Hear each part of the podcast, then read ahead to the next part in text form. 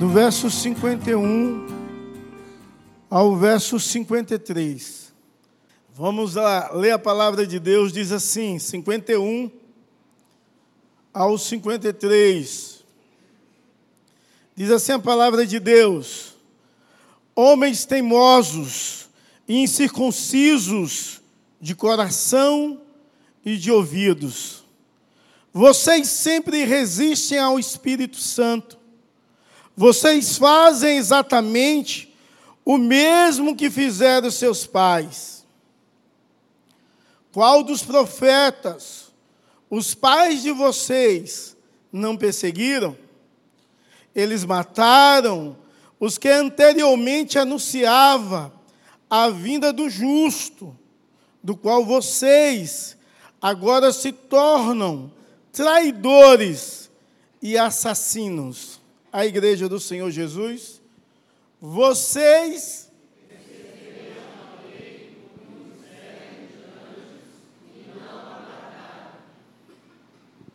que o Senhor nos nossos corações aplique a porção da palavra lida. O discurso de Estevão, que parece ser um discurso teológico e somente histórico, com aplicação contemporânea, se torna, a partir desses versos, um discurso direto, onde há uma denúncia direta da infidelidade do povo judeu aos profetas e, aos, e ao próprio Deus. Diante dessa verdade, você pode imaginar aqueles 71 sacerdotes do Sinédrio, falando um com o outro, sussurrando. O que vamos fazer com esse camarada? Que está nos acusando, que fala que os nossos pais perseguiram os profetas, você pode imaginar o que passava na mente e no coração do sinédrio? Que talvez havia uma, uma esperança de entendimento, que Estevão não estava violando o templo, que Estevão não estava de maneira nenhuma mudando todos os aspectos sacerdotais do culto, mas que ele estava ensinando que aquilo levaria a Jesus Cristo, que foi morto pelaquele sinédrio. Mas imagine se Estevão aplicasse o seu sermão, depois de ensinar tantas verdades a respeito de Deus, da adoração, do Deus que não se limita ao lugar, do Deus que não se limita ao povo, do Deus que não se limita à época, de um Deus todo-poderoso que se faz presente. Imagine se Estevão terminasse o seu discurso dizendo assim: vocês podem mudar.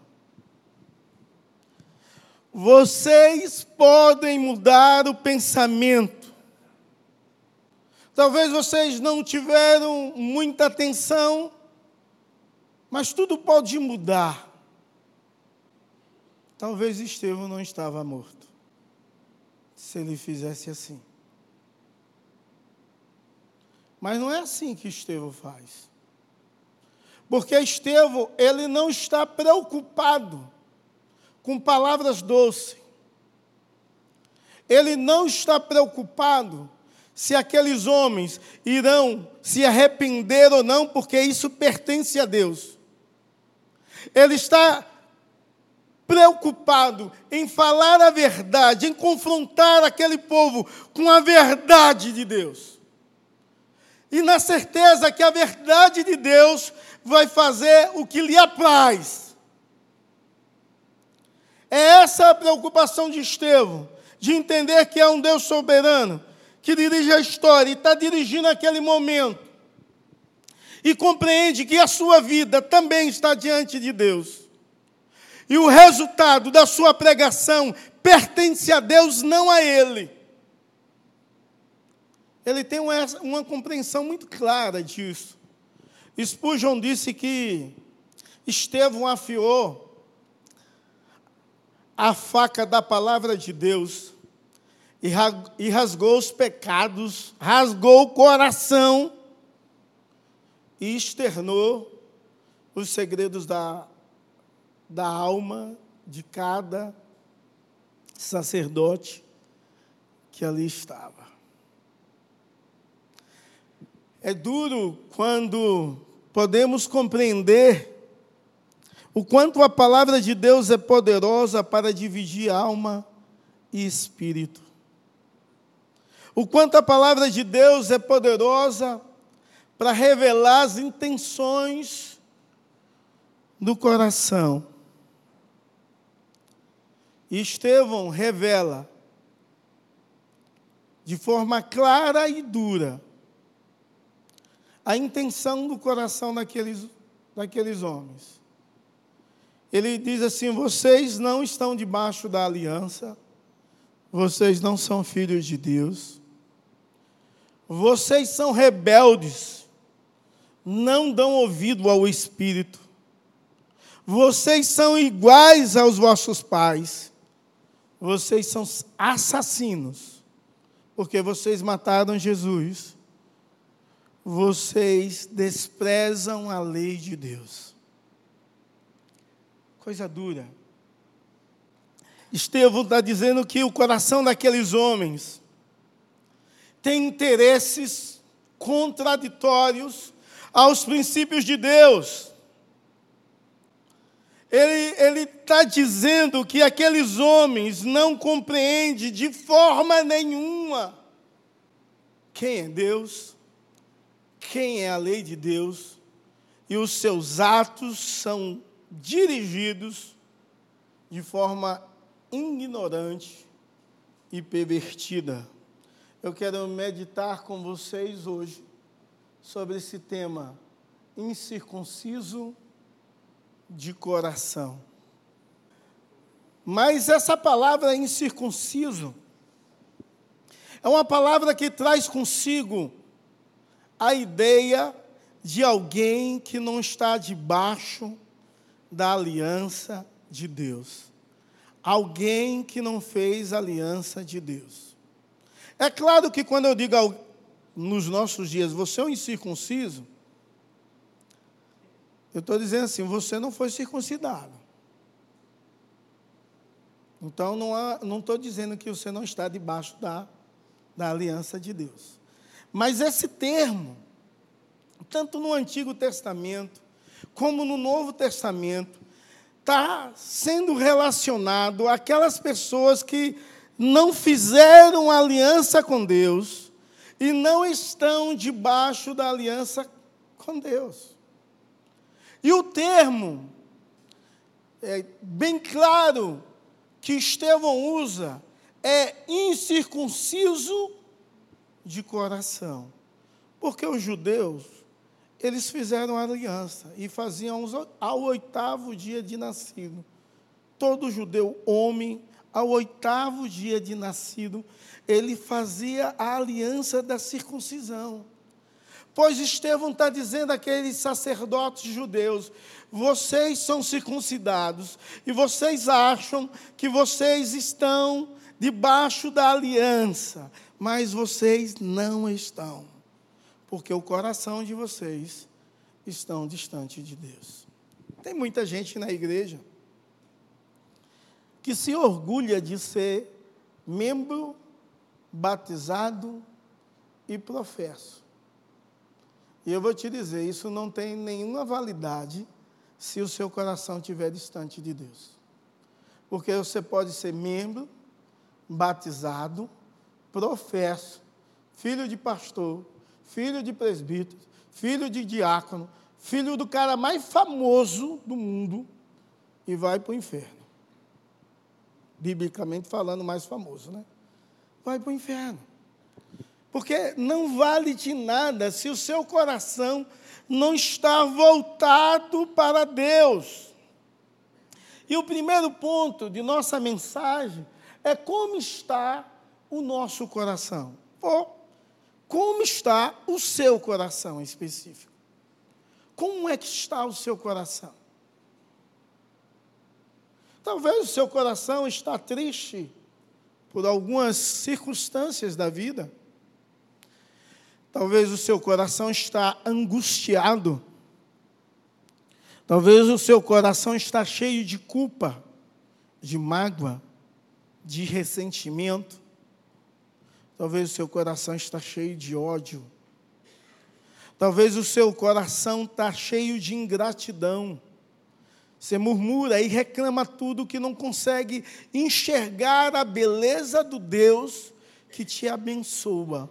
E tudo está ruim, tudo está mal.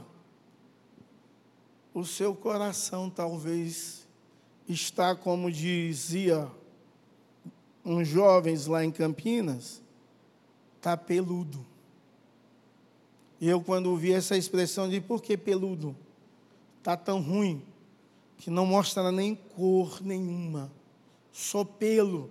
O coração não tem pelo, mas é uma ideia de dizer assim: seu coração está mal. Sabe como saber rapidinho como está o seu coração nesse momento? Rapidinho. Não vai demorar muito. É só você responder. Por que você está aqui? Só isso. Não precisa me responder. Se você disser assim, eu estou aqui porque eu vim ver meus amigos. Eu estou aqui porque é um costume meu, há muitos anos, vir à igreja. Eu estou aqui porque me trouxeram. Eu estou aqui porque alguém me convidou e eu já estava cansado de dizer não, resolvi vir. Eu estou aqui por tradição, tão somente por tradição. Eu estou aqui porque é bom. Eu estou aqui porque eu não sei o que eu iria fazer agora seu coração está mal. Sabe por quê? Porque todas essas respostas não fazem sentido nenhum de você estar aqui. Não fazem sentido nenhum de cultuar a Deus. Não fazem sentido nenhum de adorar e bendizer o Senhor. Não faz sentido. O sentido é eu estou aqui para render graças ao Senhor. Eu estou aqui para bendizer e exaltar o nome dEle. Eu estou aqui para cultuá-lo, para adorá-lo. Eu estou aqui porque eu preciso ouvir a voz de Deus e eu almejo por isso. Eu estou aqui porque Deus está aqui e aonde Deus está, algo diferente acontece. E eu quero estar aonde Deus está. E se essa for uma das suas respostas, ou qualquer uma parecida com essa, de fato, você está com seu coração bom, inclinado para Deus, segundo os princípios de Deus. Isso é muito sério. Porque a primeira oferta rejeitada na palavra de Deus foi rejeitada. Porque o coração da pessoa que ofertou era mal. A Bíblia diz isso. Deus rejeitou a oferta de Caim, porque o seu coração era mau. Não foi, irmãos, tira da mente a ideia que foi por causa das primícias, não existia isso ainda. Não foi por conta das primícias.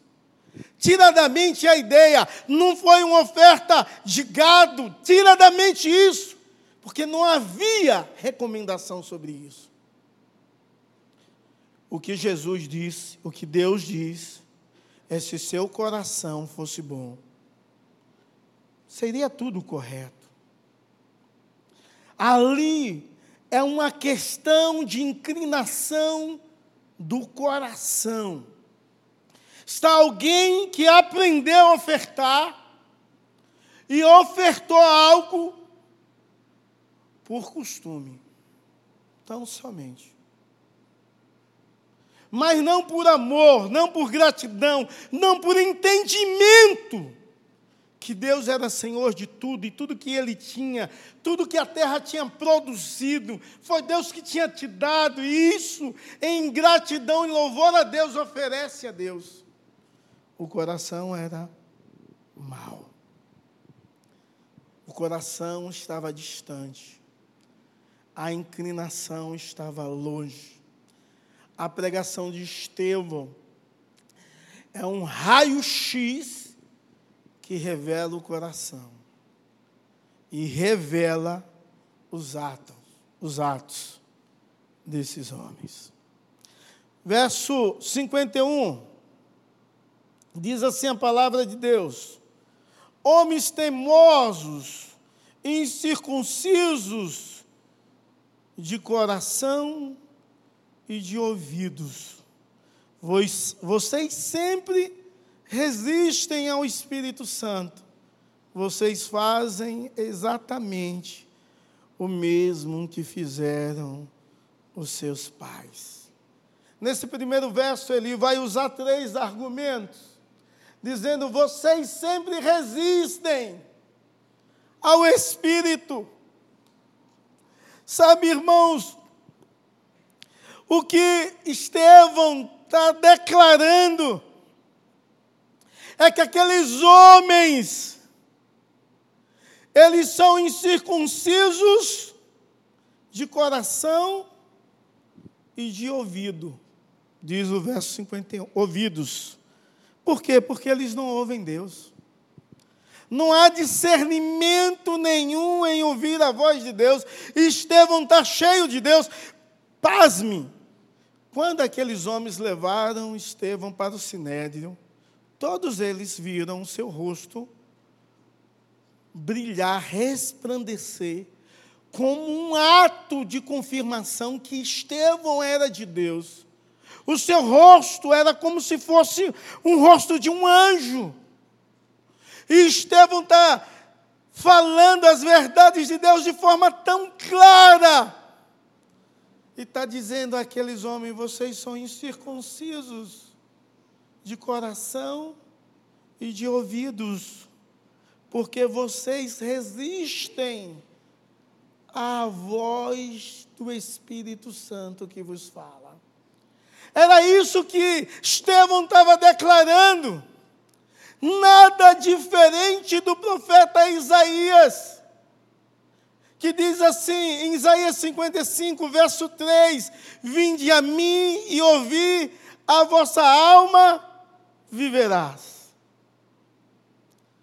E parece uma redundância nesse apelo de Isaías que diz: Vinde a mim e ouvi porque parece que algumas pessoas não ouviam.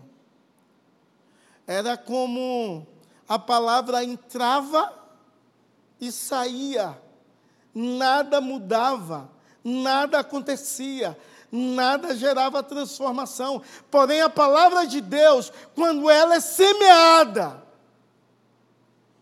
ela gera de forma extraordinária, cem por um.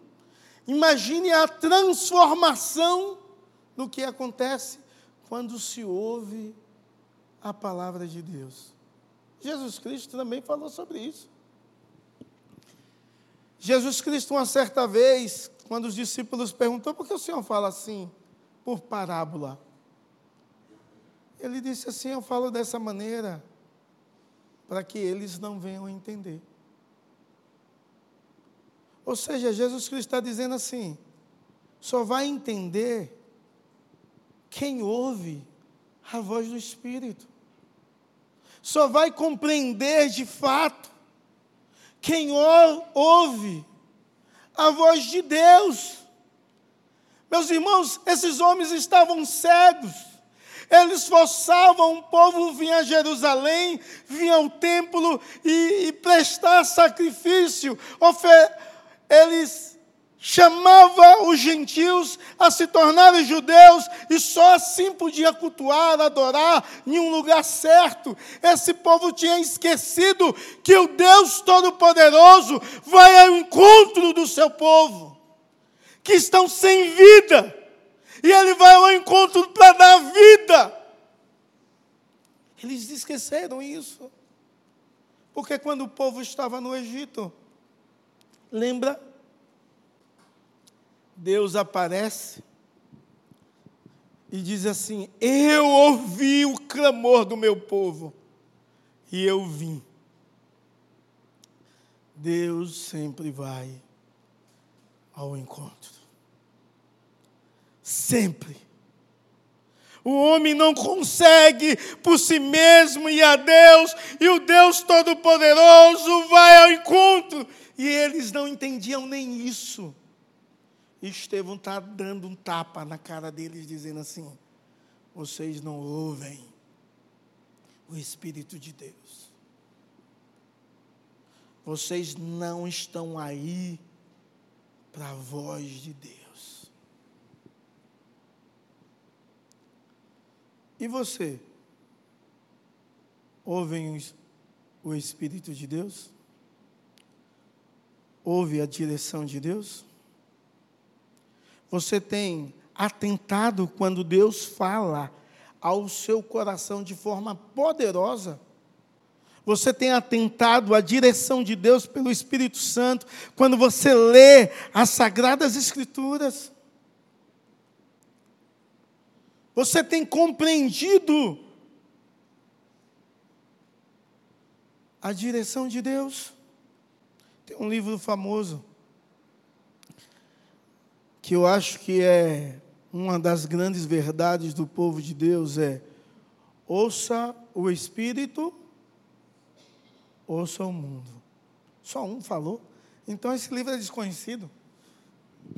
Ouçam o Espírito, ouçam o mundo.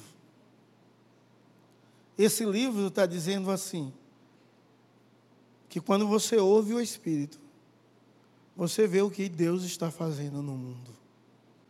Mas será se eu paro para ouvir o Espírito nesse mundo agitado? E para ver o que Deus está fazendo no mundo? Como está o seu coração? O coração daqueles homens estavam cheios de tanta coisa que não tinha tempo e nem atenção para ouvir Deus. Você é rígido e incircunciso nos seus ouvidos. Porque você não só ouve o Espírito, não ouve porque não há, existe nada que você venha entender do Espírito. Você não faz parte desse povo. Vocês são sacerdotes, mas não fazem parte do povo de Deus. E a terceira acusação que revela o coração, ele vai dizer: vocês repetem os mesmos erros dos vossos pais. Sabe o que é que acontece, irmão? Oito vezes Estevão está falando de um panorama bíblico antes de chegar nesses versos. E ele diz assim: nossos pais. Ele ele está se incluindo com, aquele, com aqueles homens. Verso 11, verso 12, verso 15, verso 19, verso 38, verso 49, verso 44, verso 45. Ele diz: Nossos pais. Quando chega no verso 51 e 52, ele usa a expressão seus pais. Sabe por que isso? Porque Estevão tem a compreensão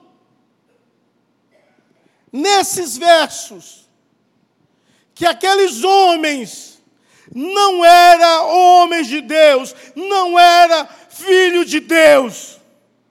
E só quando ele tem essa compreensão, ele diz: seus pais, porque vocês fazem os erros, os mesmos erros que os seus pais cometeram. E depois ele vai citar os erros que os pais daqueles homens cometeram, de forma bem clara. Eles rejeitaram os profetas, eles resistiram ao Espírito e eles se desviaram dos princípios de Deus. Sabe, Estevão está conversando e ele acha inicialmente que ele está conversando com o irmão.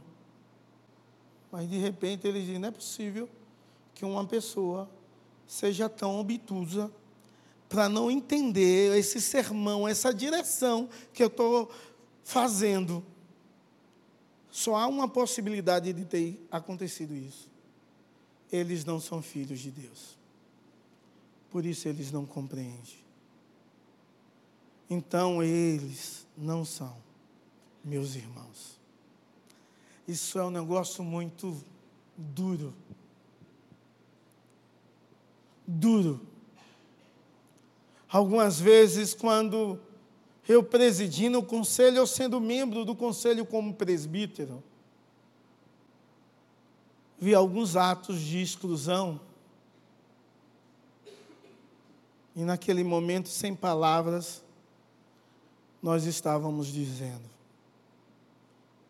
vocês não são, ou você, com o indivíduo, meu irmão. Você não tem pai, Jesus Cristo.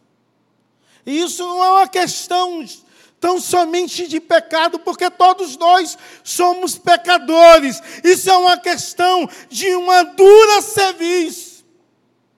O verso 51 está dizendo que, em outros termos, que esse povo tem um pescoço duro. E toda vez que você vai olhar e entender a ideia desse pescoço duro, é uma ideia, é uma ideia de uma pessoa orgulhosa, altiva e temosa. E para quem estudava esse, o Antigo Testamento, isso ficava muito claro. Que a pessoa de dura cerviz era alguém orgulhoso, altivo, temoso. Porque quem estudava lembrava do que Moisés diz.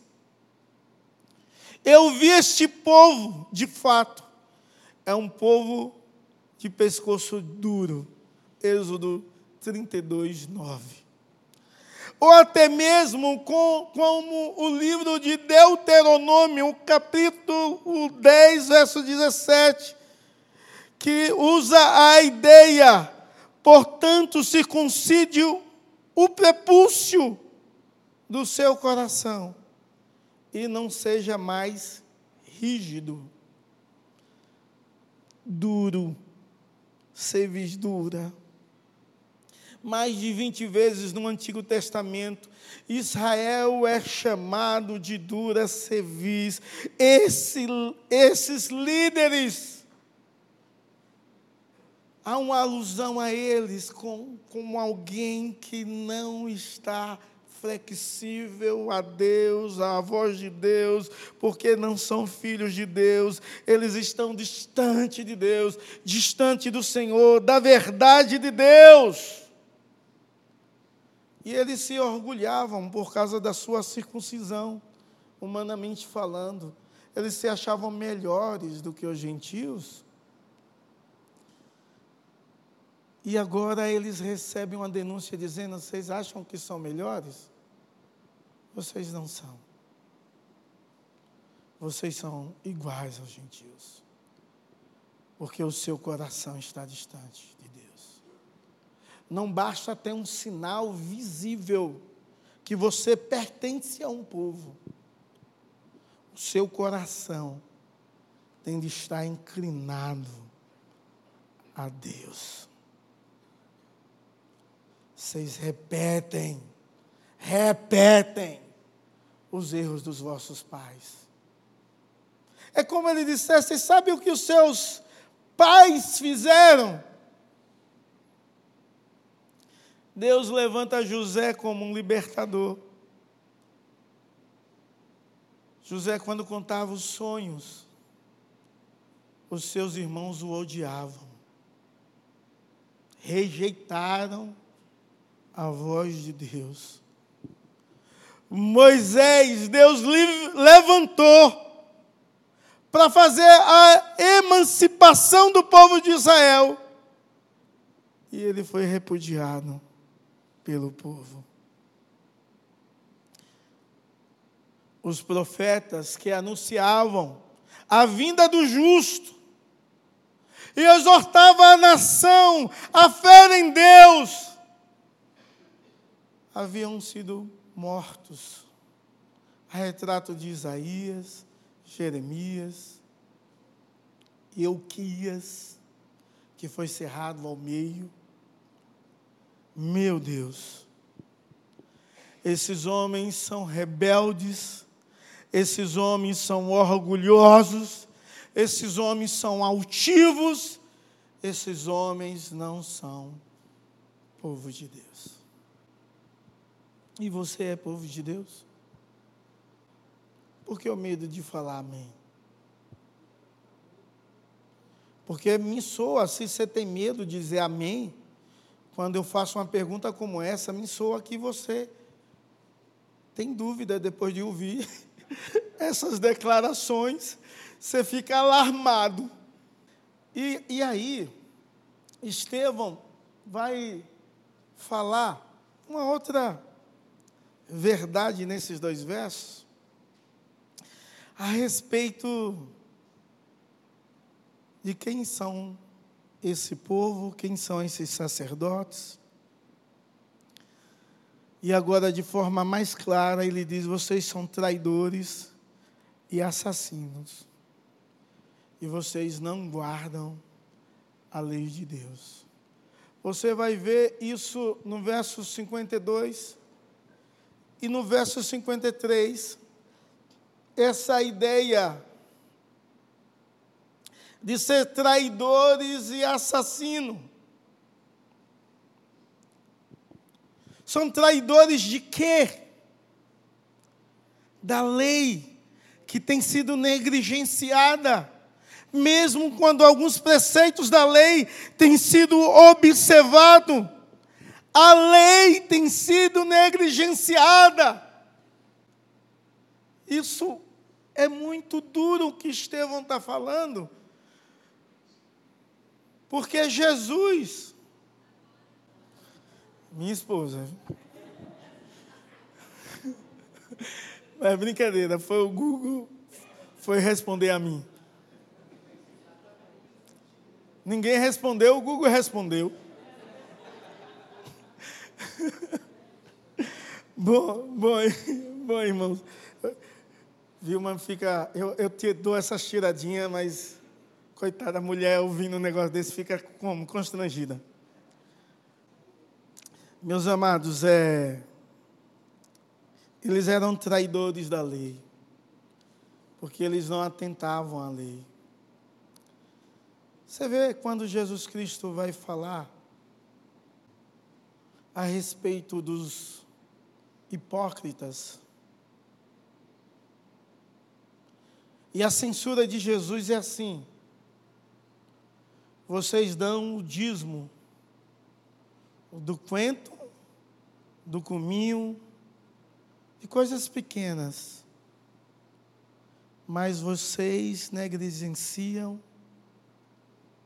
o princípio da lei amor, justiça. Aqueles homens negligenciavam. E Jesus disse: Olha, vocês têm de fazer esta sem omitir aquelas. E uns tontos diz: Olha, Jesus está censurando o dízimo. Não. Jesus está censurando os, o ato do coração daqueles homens em se orgulhar de fazer coisas mínimas e negligenciar a lei.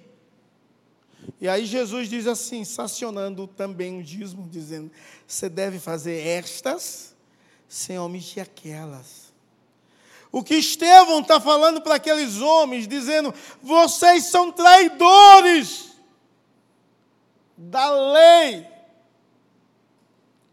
Porque algumas coisas da lei vocês praticam, mas os princípios da lei em relação à justiça e amor é negligenciada. Estevão, ele é radical com aqueles homens que não entendem de fato a verdade de Deus. Mas ele diz também: vocês são assassinos. E aí ele está se relacionando a Jesus Cristo, em contrapartida à ideia dos pais que rejeitaram os profetas. Quando você vê o verso 52, a, a ideia é essa que diz assim: Qual dos profetas os pais de vocês não perseguiram? Eles mataram os que anteriormente anunciava a vinda, verso 52, do justo. Jesus está dizendo assim: olha, seus pais mataram os profetas que anunciaram a Cristo. Vocês são assassinos, porque vocês mataram o justo. Vocês mataram a Cristo. Não só mataram quem anunciava, mas mataram o próprio.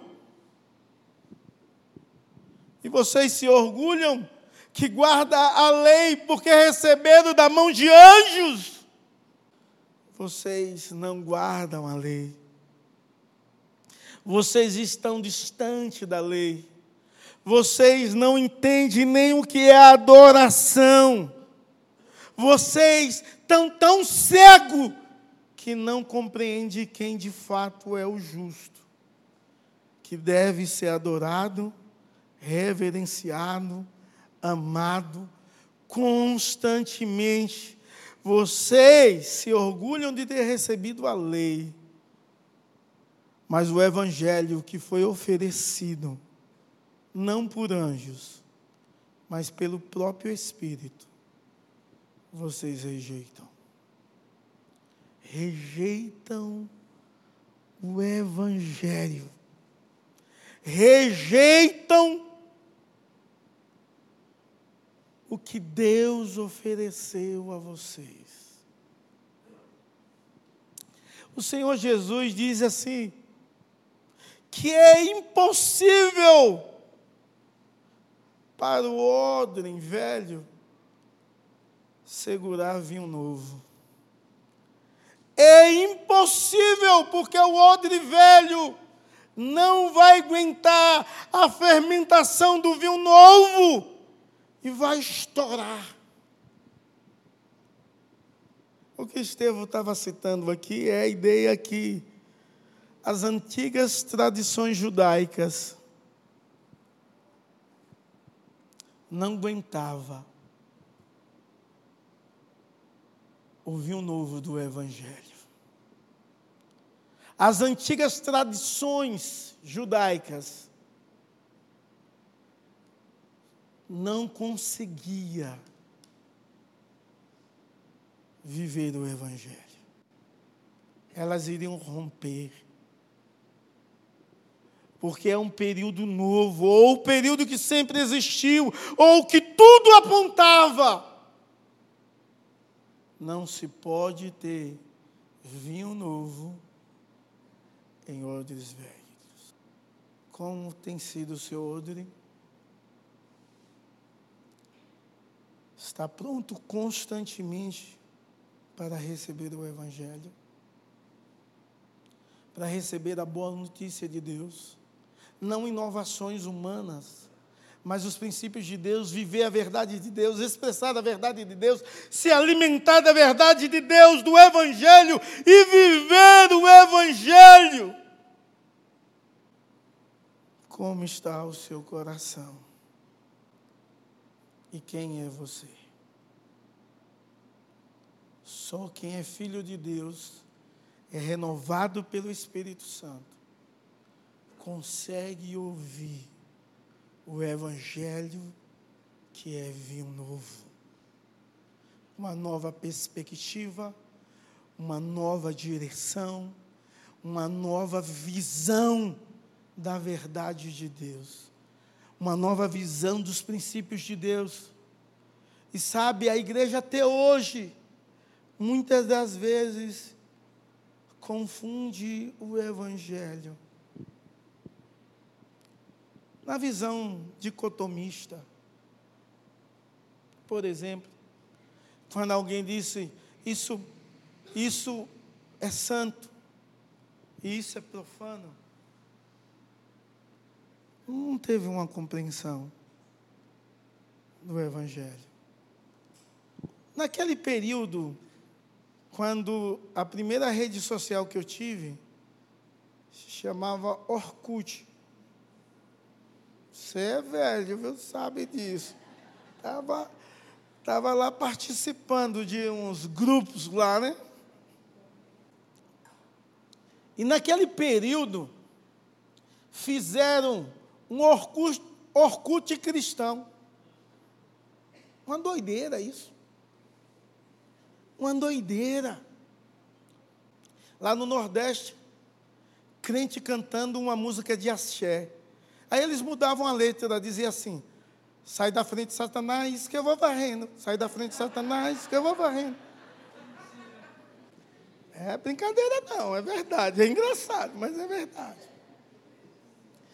Então, a igreja dos nossos dias confunde o evangelho vivendo uma subcultura. Ah, tem negócio ali, é bom, vamos fazer de crente também. Qual diferença é? Subcultura. Subcultura está dizendo assim: vocês estão vivendo em um mundo de uma cultura pervertida, pecaminosa, e faz uma pior, uma sub, uma inferior ainda. Quando compreendemos o Evangelho, nós entendemos que o Evangelho é contra a cultura. Não é subcultura. É contra a cultura. E a igreja do Senhor Jesus, que recebe o vinho novo, ela diz não a cultura pecaminosa, diabólica, pervertida. Ela vai de encontro, ela fala a verdade, sem se preocupar com as consequências, porque Deus dirige todas as coisas e tudo está no controle de Deus. E Estevão compreendia essa verdade. Mas será se nós, será se nós somos traidores do Evangelho quando não se posicionamos? Será se nós somos assassinos de Cristo, réu do corpo e do sangue, quando nos omitimos? Será se nós não rejeitamos o Evangelho e vivemos a cultura? Estevão estava ensinando que a teologia e o Evangelho não seria rompido naquela geração e nem em nenhuma geração. Ele podia morrer, mas o Evangelho está livre. O Evangelho está aqui, ali, acolá. As boas notícias de Deus está chegando, transformando, moldando, restaurando, salvando, santificando muitas e muitas pessoas. Mas esse evangelho é como uma, espada, uma faca afiada, uma espada de dois gumes, que divide alma e espírito.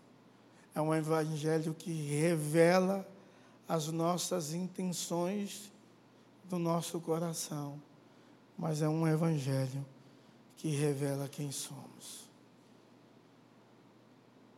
Quem é você?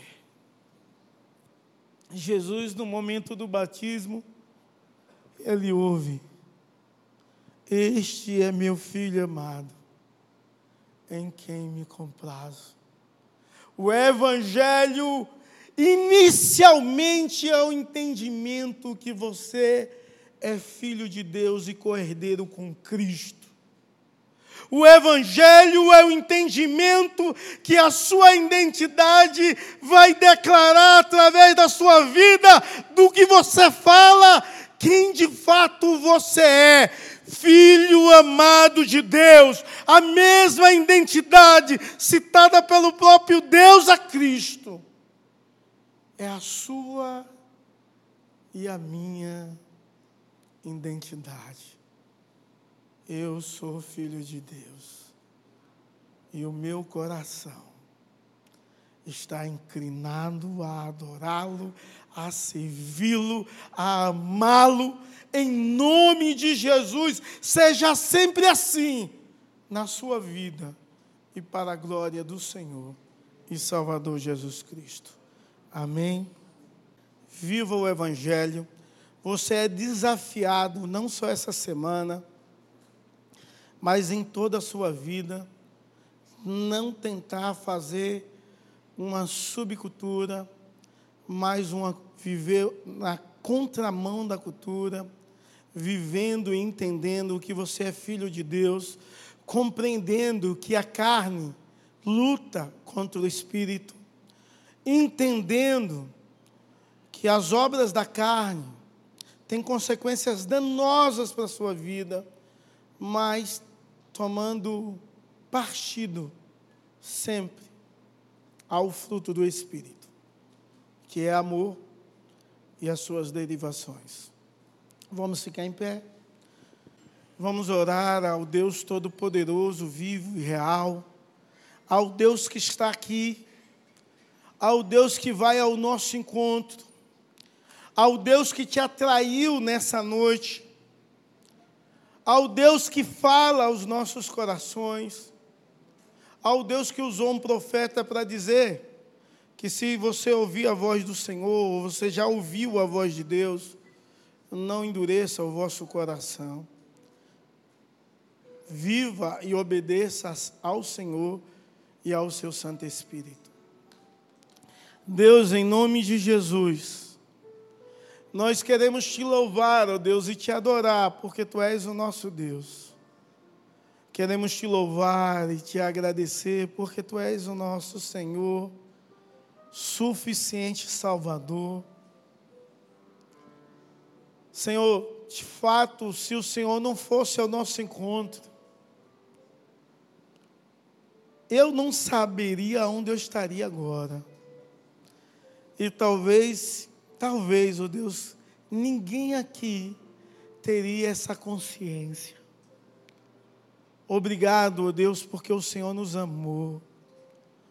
Obrigado, Deus, porque o Senhor nos amou de uma forma tal e extraordinária. Obrigado, porque o seu amor se traduz em atos de bondade para com as nossas vidas, de direção, mas acima de tudo pelo sacrifício de Jesus no nosso lugar. Ajuda-nos, ó oh Deus, a vivermos o amor. Senhor, não permita que negligenciamos, ó oh Deus, os princípios do Evangelho Não permita, ó oh Deus, que o tempo e o ativismo faça esquecer quem somos. Não permita, ó oh Deus, que possamos deixar de amar. Ajuda-nos, ó oh Deus, a amar, a perdoar, a compreender, a falar da tua boa notícia Oh Deus, que os nossos corações venham estar cheios de fé, oh Deus, e de esperança, entendendo que a Sua palavra transforma, em nome de Jesus. Amém.